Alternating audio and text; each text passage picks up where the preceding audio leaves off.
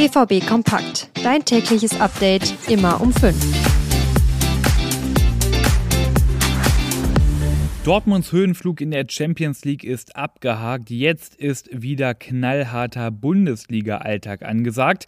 Und da geht's morgen gegen Eintracht Frankfurt. Und da spielen mit Ansgar Knauf und Mario Götze ja gleich zwei ehemalige Borussen. Eines unserer Themen. Außerdem beschäftigen wir uns heute nochmal mit Paris Brunner, denn es gab ein Gipfeltreffen der BVB-Bosse, die jetzt eine Entscheidung getroffen haben, wie es mit dem suspendierten Brunner weitergeht. All das in dieser Ausgabe BVB Kompakt. Also direkt los.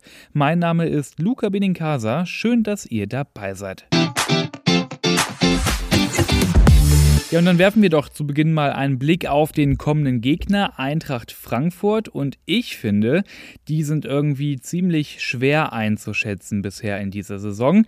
Zuletzt gab es zwei Siege gegen Heidenheim und Hoffenheim. Und auch in der Conference League unter der Woche hat Frankfurt gewonnen. Drei Siege am Stück also. Trotzdem, gerade am Anfang dieser Saison, da hat die Eintracht noch nicht ganz so einen guten Eindruck gemacht. Vielleicht auch, weil die ja ganz schön viel Transferstress hatten, so nenne ich es mal. Topstürmer Kodomoani, der ist ja nach langem Hin und Her dann für viel, viel Geld zu Paris gewechselt, aber das hat den Verein und die Mannschaft natürlich ordentlich beeinflusst. Und auf der anderen Seite Kodomoani weg und Lindström ja auch, nicht zu vergessen. Auf der anderen Seite gab es eben aber ja nicht nur Abgänge, sondern auch einige Zugänge, hochkarätige Zugänge, Robin Koch zum Beispiel oder auch Elias Skiri von Köln ehemals, auch William Pacho nicht zu vergessen und Dina Ebimbe von PSG. Und wenn ich mir die ganze Mannschaft von Frankfurt mal so anschaue, dann ist das schon echt eine Mannschaft, die im oberen Tabellendrittel ein Wörtchen mitreden kann. Leicht wird das also gegen die Eintracht auf jeden Fall nicht. Ja, und wenn viele neue Spieler in einen Verein kommen, dann hat das ja auch Konsequenzen für die anderen Spieler, die ja schon da sind und dann vielleicht nicht mehr ganz so viel zum Einsatz kommen. Und einer davon, den das jetzt so getroffen hat, ist eben Ansgar Knauf, der Ex-Borusse.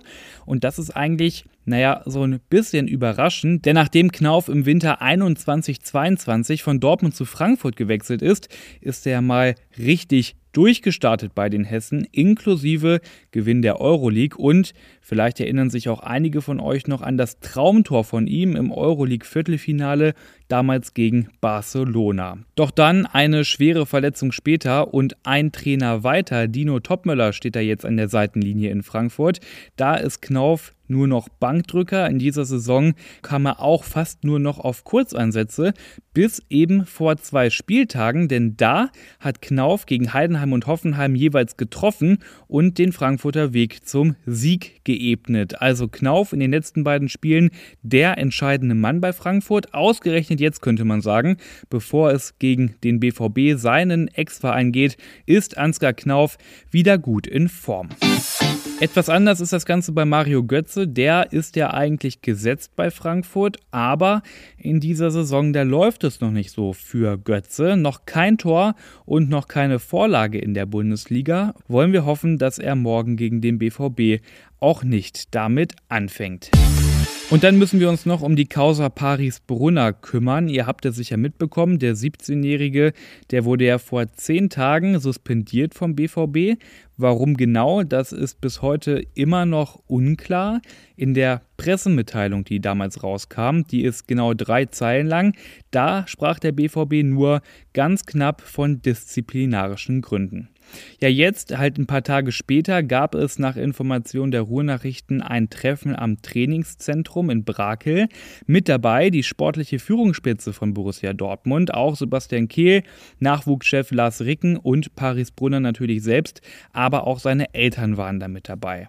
Und da wurde viel und wohl auch gut geredet. Eine endgültige Entscheidung, wie es mit Brunner weitergeht, die ist jetzt deutlich näher gerückt, wird aber nach unseren Informationen erst in der kommenden Woche verkündet. Tendenz, Brunner kann wahrscheinlich in den Kader der U19 zurückkehren.